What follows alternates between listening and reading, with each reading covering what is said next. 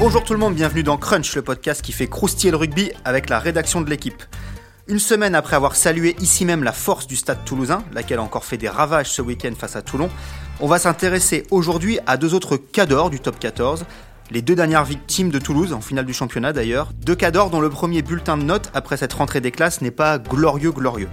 Si vous voulez, on serait plus sur un bulletin de notes à la Renaud Bourrel, tendance cancre au fond de la classe près du radiateur, que d'un bulletin de notes à la Adrien Corré, Tendance, je passe mon bac sans un poil au menton, si vous voyez ce que je veux dire. Bon, Clermont et La Rochelle, hein, puisque ce sont d'eux qu'il s'agit, font partie des trois clubs du top 14 avec le stade français à avoir perdu leurs deux premières rencontres cette saison. Avec un point sur 10 possibles, les deux équipes se retrouvent déjà sous une petite pression et tiens donc, les deux équipes s'affrontent ce samedi soir 21h05 au stade Marcel Michelin. On dirait que c'est fait exprès. Et tiens donc, bis, il se trouve que Clermont-La Rochelle, ce n'est pas n'importe quel match, puisque c'est l'affrontement entre le club qu'a rejoint un certain Jono Gibbs cet été, face au club qu'a quitté un certain Jono Gibbs cet été. Pour parler de Jono Gibbs, des difficultés de l'ASM, de celles de La Rochelle, j'ai convié aujourd'hui à la table de Crunch le plus grand spécialiste français de l'intercité Paris-Clermont-Ferrand. J'ai nommé Aurélien Bouisset. Salut Aurel. Salut Clem, j'espère être plus rapide que ce train. En cumulé, t'as passé combien de jours de ta vie dans ce train 180, ressenti 230. Faut savoir que Aurélien me demande tous les ans s'il peut voyager en première. Voilà, c'est des, des, goûts de bourgeois, mais il paraît que ce, ce, ce, ce, train est euh, inconfortable. Bonjour à toi, la SNCF, si tu nous écoutes. Euh, J'ai convié également celui qui convoite la ceinture WBC des saisons à rallonge avec une ou deux finales perdues à la fin. J'ai nommé Yann Sternis. Salut Yann. Salut Clem. Alors, si tu as besoin de conseils, Yann, Yann, tu peux en demander directement à Aurélien. Hein, il voit bien de quoi on parle. Donc voilà, je vous laisserai euh, discuter de ça euh, après le podcast si vous voulez. Et enfin, j'ai convié celui qui a un avis sur tout et sur rien, et surtout sur rien, Adrien Corré. Salut Adrien. Salut Clément, merci pour, euh, pour la barbe à 17 ans. Mais en même temps, euh, je pense que t'en avais aussi beaucoup à ce moment-là, mais t'as peut-être pas 17 ans. Non, mais toi, t'avais pas un poil au menton, c'est différent. Puis t'en as bientôt euh, 23 peut-être, et t'as toujours pas de poil au menton. Donc, On se rase, c'est la différence. Voilà, avant d'entrer définitivement dans le vif du sujet, je donne aux gens qui nous écoutent des nouvelles rassurantes de Christelle. Alors, selon nos, in- nos informations, hein, comme on dit, elle n'est plus à Montluçon, ce qui est déjà un progrès en soi. Elle se serait rapprochée du siège du journal à Boulogne-Billancourt, mais son long trajet en calèche aurait été retardé par quelques pauses pipi inopinées. Alors rien à voir avec son grand âge, hein, mais avec le fait que Christelle, que j'embrasse évidemment, Cricri, elle travaille d'arrache-pied sur un dossier passionnant à lire bientôt dans l'équipe Mag sur le pipi dans le sport, et c'est très sérieux. Voilà. Allez, on y va sans plus tarder. Flexion, lié, jeu. Aurélien, je te donne la parole en premier. Comment t'expliques toi le début de saison timoré de, Clermont? Quelles sont les, causes euh, que tu y vois? En fait, euh, quand on regarde les matchs euh, contre Lyon et contre Castres euh, ce, week-end, on, voit ressurgir les, erreurs et les approximations de la saison dernière. C'est déjà un air de déjà vu, en fait. Beaucoup de, de, de fautes bêtes, de, hors-jeu mal maîtrisés, de, situations qui pourraient les mener à la victoire, mais qui, laissent échapper. Donc il y a cette fébrilité qui les avait déjà gagnés euh, l'an dernier pour la fin du mandat de Frocazema et qu'on retrouve déjà euh, dans, dans le jeu. Donc ça, c'est ce qui est frappant. Ensuite, euh, ce qui est marquant, c'est que dès que euh, Clermont a deux ou trois joueurs cadres qui manquent, euh, ceux qui les remplacent sont pas toujours euh, à la hauteur ou en tout cas mis dans les bonnes conditions pour euh, pour bien remplir leur rôle de, de remplaçant. Et euh, ce manque de profondeur de, l'effectif, il ressurgit euh, déjà euh, dès, les deux premières journées. Donc c'est les premiers éléments qui, sautent aux yeux. C'est marrant que tu parles de l'effectif parce que là, je retombais sur des propos de Jono Gibbs à, à la montagne il y, a, il y, a, quelques semaines de ça, il y a 15 jours. Il disait euh, Clermont est un club où on travaille bien, sa formation est un de ses points forts depuis longtemps. On a un effectif en place. Si on est épargné par les blessures, ce groupe sera suffisant. Il y avait quand même un petit bémol qui était, euh, qui était euh, mis là par, euh, par Jono Gibbs dès le début. Et voilà, est-ce est que cet effectif, effectivement, ne manque pas de profondeur? Tu l'as un peu dit, on, sent que c'est une des pistes, quoi. Oui, alors que Jono Gibbs le dise dès le début, ça prouve qu'ils sont conscients du problème. Et, et déjà la saison dernière, euh, ils étaient sur la corde raide. Ils font une fin de saison où ils peuvent sauver les meubles euh, avec quelques joueurs qui, qui marchaient bien. Euh, Seb Va, Mina euh, étaient plutôt en bonne forme. Et, et en gros, Franck Azema dis, disait croiser les doigts pour qu'il se blesse pas. Euh, il s'est blessé et et la machine Clermont s'est enrayé. Là, en début de saison, il manque du monde en deuxième ligne. Euh, contre Castres, ils ont deux arrières absents. Il y a Wesley Fofana qui fait son sa spéciale d'absence de dernière minute sur une blessure euh, musculaire. Et tout de suite, ça fragilise l'édifice. Donc, ils savent que c'est un vrai problème de fond. Euh, surtout comparé à d'autres grosses écuries qui ont su renouveler leur effectif et en tout cas avoir 30, 35 joueurs euh, d'un niveau homogène. Eux, euh, ils sont sur 25, 30, enfin, ils ont un gros trou à comparer à leur, aux vrais candidats au titre. Et c'est vrai que leur recrutement cet été a été très très limité. Hein, si tu, m'arrêtes si j'ai des bêtises, mais je crois qu'à part donc l'ouvreur irlandais Anran et le deuxième ligne argentin Lavanini, il n'y a, a, pas de recrues. Alors c'est les deux seuls vrais recrues de, l'effectif professionnel. Ça c'est pas rare hein, clairement qu'il y ait que deux arrivées comme ça. Je pense que l'année dernière c'était déjà le cas. En fait ils sont euh, ils sont bloqués par quelque chose, par le salary cap. Ils ont ils ont prolongé euh, pas mal de cadres historiques à des salaires euh, sans doute importants et qui sont liés au club jusqu'en 2023 à peu près, et qui empêchent de, qui les empêchent de recruter à niveau égal sportivement en tout cas, euh, pour, euh, pour mettre un peu de sang neuf. Donc ils sont, euh, ils sont vraiment limités de ce côté-là pour mettre du, du sang neuf, comme je disais.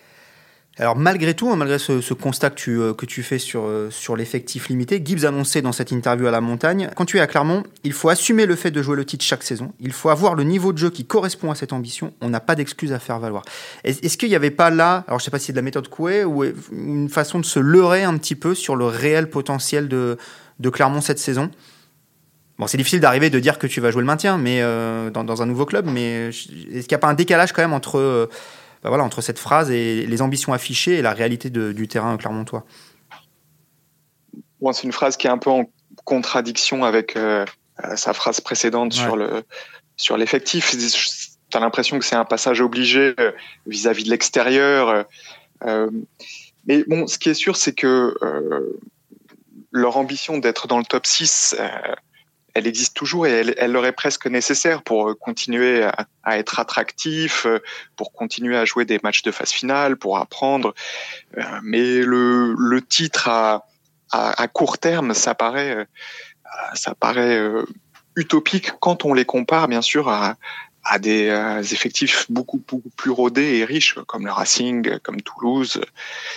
Pour moi, c'est difficilement comparable cette année tu les vois quoi Lutter euh, bon an, mal an pour le, top 6 euh, et, ce sera déjà bien? C'est un peu ça l'idée? Un top 6, ouais, ça, ça leur permettrait de, de, continuer à se qualifier pour la Coupe d'Europe, de faire, de faire la phase finale. Finalement, à, force de les suivre, moi j'ai l'impression que leur plus grand défi, c'est de, c'est de réapprendre à, faire jouer leurs jeunes, à, à, les rendre euh, utiles à l'équipe première, parce que il y avait une époque où le le, centre de formation, l'académie, les espoirs, ils nourrissaient euh, euh, la première avec de bons éléments.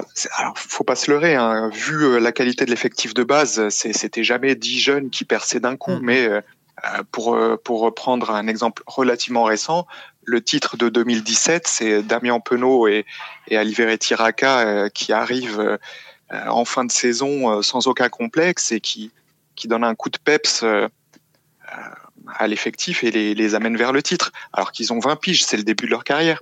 Depuis, finalement, à part Alex Fischer qui s'est fait une place euh, dans, l'équipe première régulière et, pas sous euh, pas seulement à cause des absents, des blessés. Finalement, il y a, très peu de jeunes venus de la formation qui sont euh, qui sont imposés comme ça. Mm -hmm. Zéala aurait pu en être un, mais il a souvent été blessé. Il y a quoi d'autre comme exemple? Il y a les il y a, bon, il y a des jeunes piliers quand même qui sont en train d'arriver. Euh, Sipili Falatea qu'on a vu en équipe de France en Australie euh, pendant l'été. Euh, le pilier gauche euh, qui vient de, de Massy depuis deux saisons, euh, dont je vais m'épargner de me lancer dans le nom sans, me gourer. C'est Daniel Bibibiziou. Voilà. Et mais en fait, ce qui est marquant et que qu'on a moins vu et moins étudié pour l'instant, c'est que même le, centre de formation euh, de l'ASM s'est lancé dans un renouvellement euh, depuis 4-5 euh, mois. ils ont repris des, jeunes de, de 17-18 ans comme pour relancer un nouveau cycle. Donc même dans la formation, il y a un, creux ou en tout cas le besoin d'une relance pour sans doute mieux nourrir l'équipe première dans, le futur. Hmm. Bon, cette saison 2021-2022, euh, elle est aussi forcément particulière pour l'ASM, hein, puisqu'elle marque la fin euh, de l'ère euh, Franck Azema, une longue ère qui a rapporté eh bien, quelques, quelques titres et quelques finales supplémentaires à, l'ASM. on l'a dit dans le lancement, c'est l'arrivée donc de, de Jono Gibbs qui a été aussi un, un, événement majeur cet été. Jono Gibbs, c'est pas un inconnu à Clermont, puisqu'il a été entraîneur adjoint des avants de 2014 à 2017 vainqueur du championnat de France en 2017, double finaliste de la Coupe d'Europe en 2015 et en 2017. Aurélien, qu'est-ce que, qu'est-ce que tu perçois dans les premiers pas de, de Jono Gibbs? Est-ce qu'il a déjà euh, changé des petites choses? Bon, déjà, il a changé un peu le staff, je crois, hein, puisqu'il n'est pas arrivé tout seul.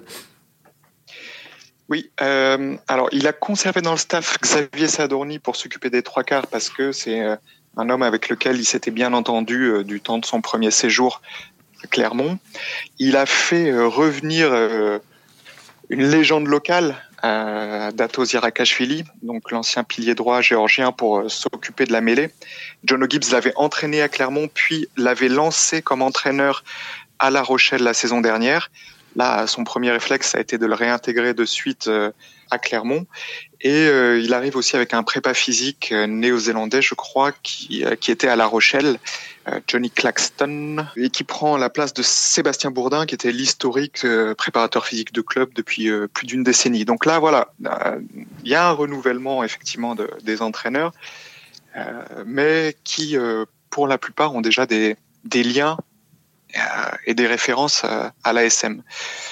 Pour, pour te répondre plus précisément sur les changements apportés, euh, ben je, vais me permettre de citer John Gibbs. Euh, samedi soir, après la, défaite contre Castres, il nous a demandé euh, de lui accorder 10 matchs pour vraiment voir le travail qu'il essayait de d'enclencher avec Clermont. Donc, au bout de la dixième journée, on y verra sans doute plus clair. mais c'est sûr que pour l'instant, on voit surtout les défauts de l'an dernier et pas trop les, nouveautés de, la saison actuelle. C'est beaucoup trop long pour nous des journalistes. 10 journées, ça va pas du tout. Nous, c'est la deuxième journée, ils sont en crise et puis voilà, c'est comme ça. Non, je plaisante. Évidemment que, ça prendra euh, un peu de temps. Euh, John O'Gibbs, on l'a dit, il a quitté La Rochelle. Yann, tu, le tu suivais La Rochelle, toi, euh, les, dernières saisons.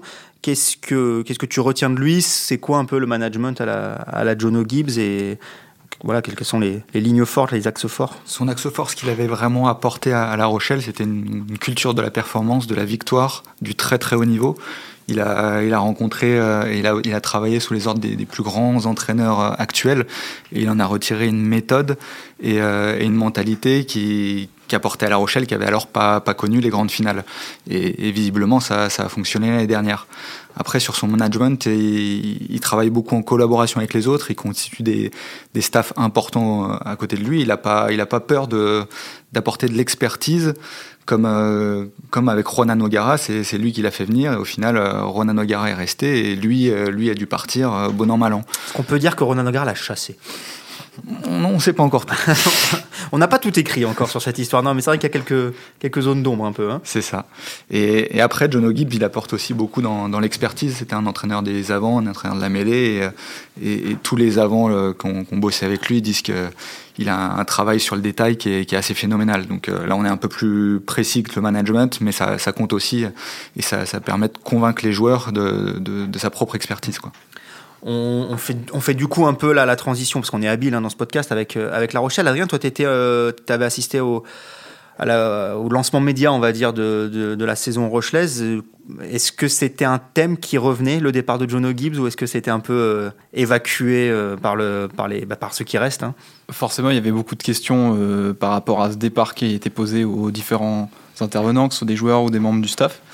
Ils y revenaient sans trop de problèmes, en, expliquant que John Gibbs avait fait un, excellent travail et que, grosso modo, ça se passait très bien, euh, surtout la saison dernière où, où ça s'est matérialisé par deux finales. Et euh, Ronan O'Gara en personne lui-même euh, avait passé un long moment à, évoquer sa collaboration avec John Gibbs en disant que en fait c'était même lui carrément qui, lui avait mis le pied à l'étrier en fait en lui confiant clairement les, manettes du jeu, euh, du jeu Rochelet, parce que la, saison dernière, Jono Gibbs s'occupait moins euh, du terrain. s'occupait même pas du tout du jeu des trois quarts, c'était complètement la chasse gardée d'Ogara. Et les joueurs, à l'image de Romain Sazi, expliquaient également que, que John Gibbs avait fait du bon boulot, mais que maintenant c'était terminé, clairement, que la page détournée et que Ronan O'Gara était l'homme de la situation pour la saison à venir. Aurélien, je te redonne la parole. Je crois que quand, de mémoire, quand, quand Gibbs, quand l'arrivée de Gibbs avait été annoncée à, Clermont, tu avais fait un papier où tu avais un peu rappelé des, anciens, notamment Benjamin Kaiser, je crois, si je dis pas de bêtises, qui, qui gardait quand même un, excellent souvenir de, lui. Ouais, tous les euh, anciens avant Clermontois euh, euh, étaient super satisfaits de, euh, de la manière de bosser de, de John O'Gibbs. Comme le disait euh, Yann tout à l'heure, c'est sa, sa, culture du détail. ce qu'il avait développé au Leinster, c'est être capable pour chaque avant dans un môle de lui dire euh, où il doit mettre sa jambe gauche, comment il doit pencher son son dos, tous ces petits dans, sur un déblayage pareil, comment comment intervenir, les soutiens, tous ces petits plus qui euh, ont, permis à, pas mal d'avant Clermontois de progresser à l'époque. Euh, certains me disaient que des, des Vahamina et compagnie avaient beaucoup appris avec lui. Euh, et puis, un, Flip Van der Merwe me racontait que qu'il n'était pas en reste sur le côté humain et qu'il savait piquer ses joueurs, les remotiver. Alors à l'époque, son, français était plus euh, qu'approximatif. Disons qu'il il pouvait communiquer essentiellement en anglais. Euh, Aujourd'hui, il parle euh, un peu mieux français. C'est toujours marrant de discuter avec lui en français parce qu'il le mélange de plein de, de, mots anglais. Mais bon, ça, sa discussion en français, elle peut, elle peut être suivie. Quoi. Il parle moins bien que, que Verne Cotter qui, qui... Ah, ah oui, oui, ouais. ça n'a rien à voir. Verne, c'est euh, c'est un mec du sud-ouest qui parle anglais. C'est vrai qu'il a. Il s'est trans, transformé, quoi. Euh, Jono, ça reste euh, un néo-zélandais qui, qui est en train de progresser en français. Mais c'est quand même mieux qu'à ses débuts, quoi. c'est sûr. donc peut-être qu'avec cette, ce, ce, français qui progresse, il pourra davantage voilà, communiquer avec ses, ses, joueurs français ou francophones. mais tout le monde au club, en tout cas, avait euh, un bon souvenir et confiance dans le, technicien avant qu'il revienne. Mhm.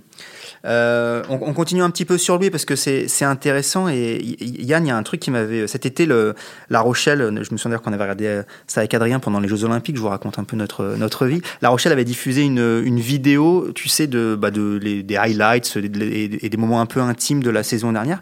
Et j'ai été surpris. Alors, je sais pas dans quelle, de quelle manière ils ont un peu revisité la, la saison, mais j'ai été surpris de, de la place qu'occupait Ogara dans ce film. Euh, comparativement à, Gibbs euh, qu'on voyait beaucoup moins. Finalement, quelle, trace il va laisser là, quelle trace il laisse là-bas, quelle euh, quelle empreinte Est-ce que c'est possible de répondre à cette question Ouais, je pense qu'il a quand même une réelle empreinte dans le sens où il a été l'homme des, des, grandes premières finales de, mm. de La Rochelle. Malgré tout, c'était lui le maître à bord et il les emmène en finale du, du challenge pour sa première saison et, et, pour sa dernière saison, ils vont en finale du top 14 de, et de, de Coupe d'Europe des Champions Cup. Donc c'est, il garde cette place-là. Après, pour la saison dernière, il y avait eu un, remaniement déjà au tout début de la saison, et les dirigeants euh, Rochelet avaient demandé à John Gibbs de prendre un peu de hauteur et d'être vraiment manager et de s'éloigner du terrain, laissant euh, plus de, place pour le terrain à Ronan mm-hmm. O'Gara. Ce qui explique que dans, les vidéos, on, on, est vraiment à O'Gara au cœur des joueurs, au cœur du jeu et, euh, et, moins un Jono qui était censé être un petit peu plus dans l'administratif aussi, euh, etc.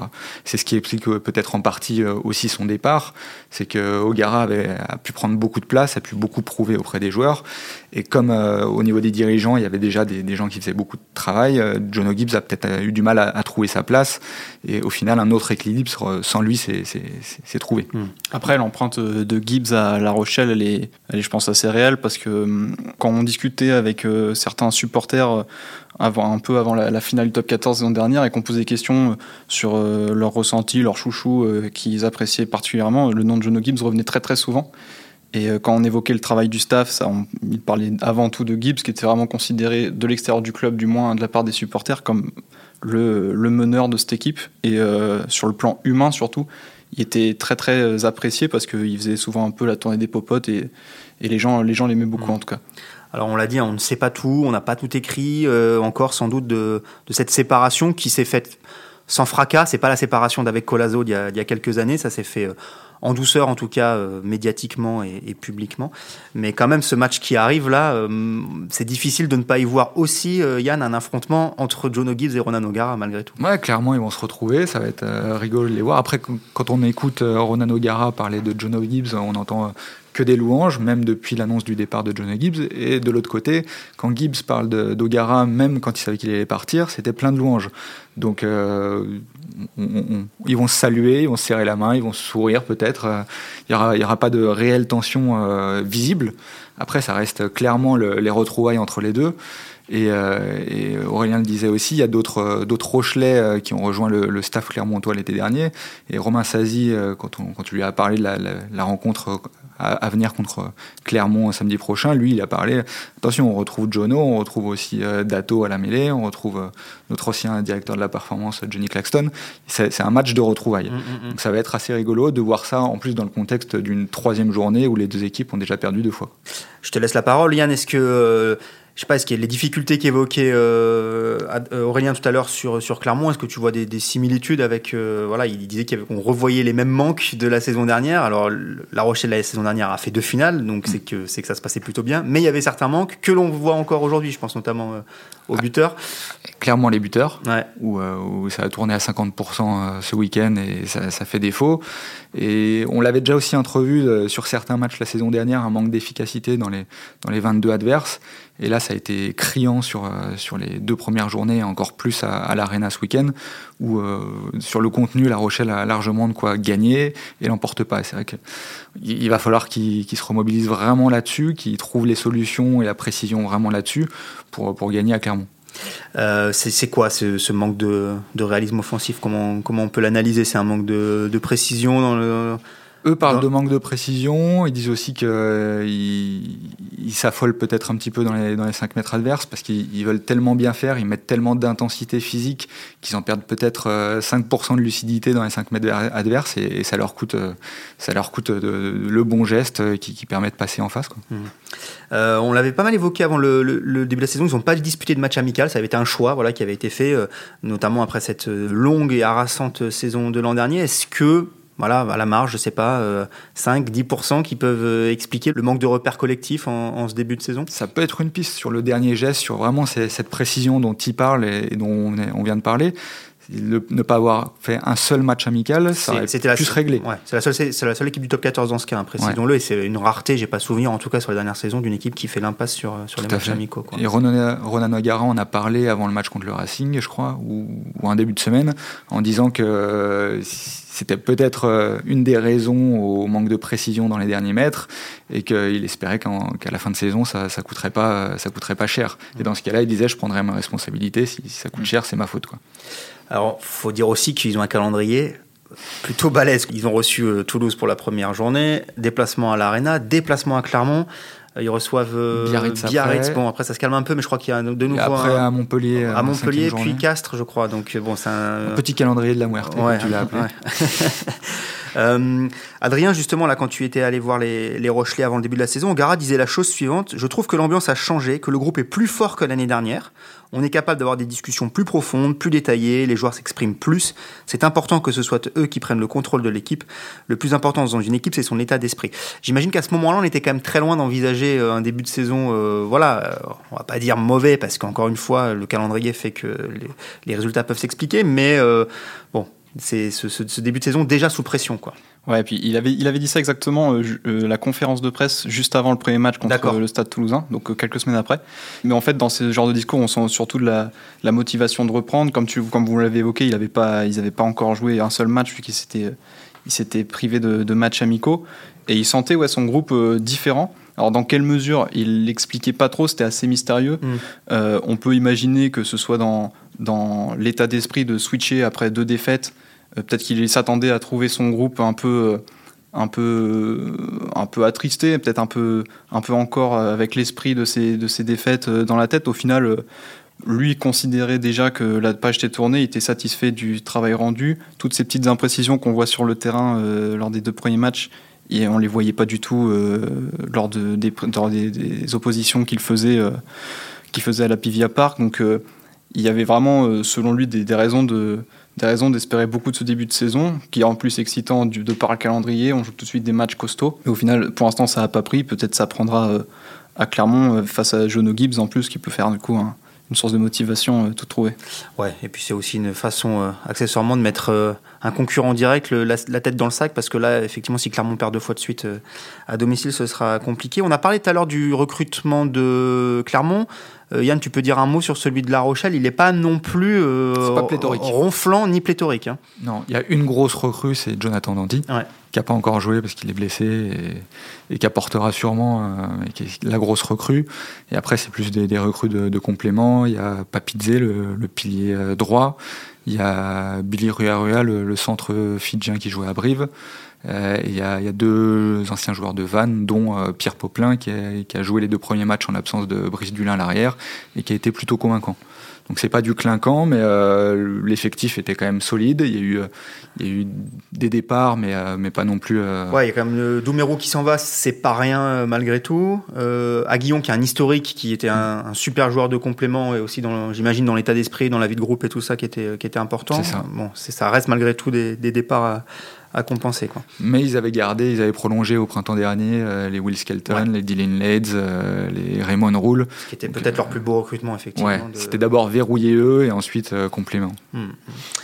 Tu les vois euh, malgré tout là sortir de. J sur le papier comme ça, j'ai le sentiment que c'est pas très inquiétant. Je... Ils n'ont pas l'air de, de s'affoler non ouais. Non. Je pense ouais. qu'ils vont, ils vont s'en sortir petit à petit. Et au bout de 10 journées, je pense qu'ils auront mis l'équilibre. Vous m'énervez là, vouloir faire des bilans après 10 journées là. Nous on veut voilà, on veut, on veut trancher tout de suite.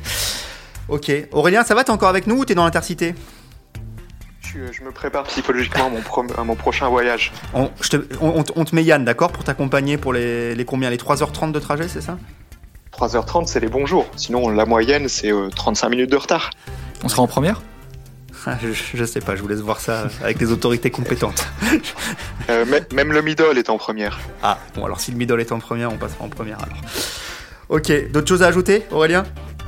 Non, c'est bon, sur, sur cet argument définitif, je pense que j'ai clos le débat. Parfait. Bon, bah, je vous remercie tous les trois. C'était Crunch, le podcast de la rédaction de l'équipe. Aujourd'hui, j'étais avec Aurélien Bouisset, Yann Sternis et Adrien Corré. Retrouvez-nous sur le site L'équipe, sur les applis traditionnels de podcast et à la semaine prochaine.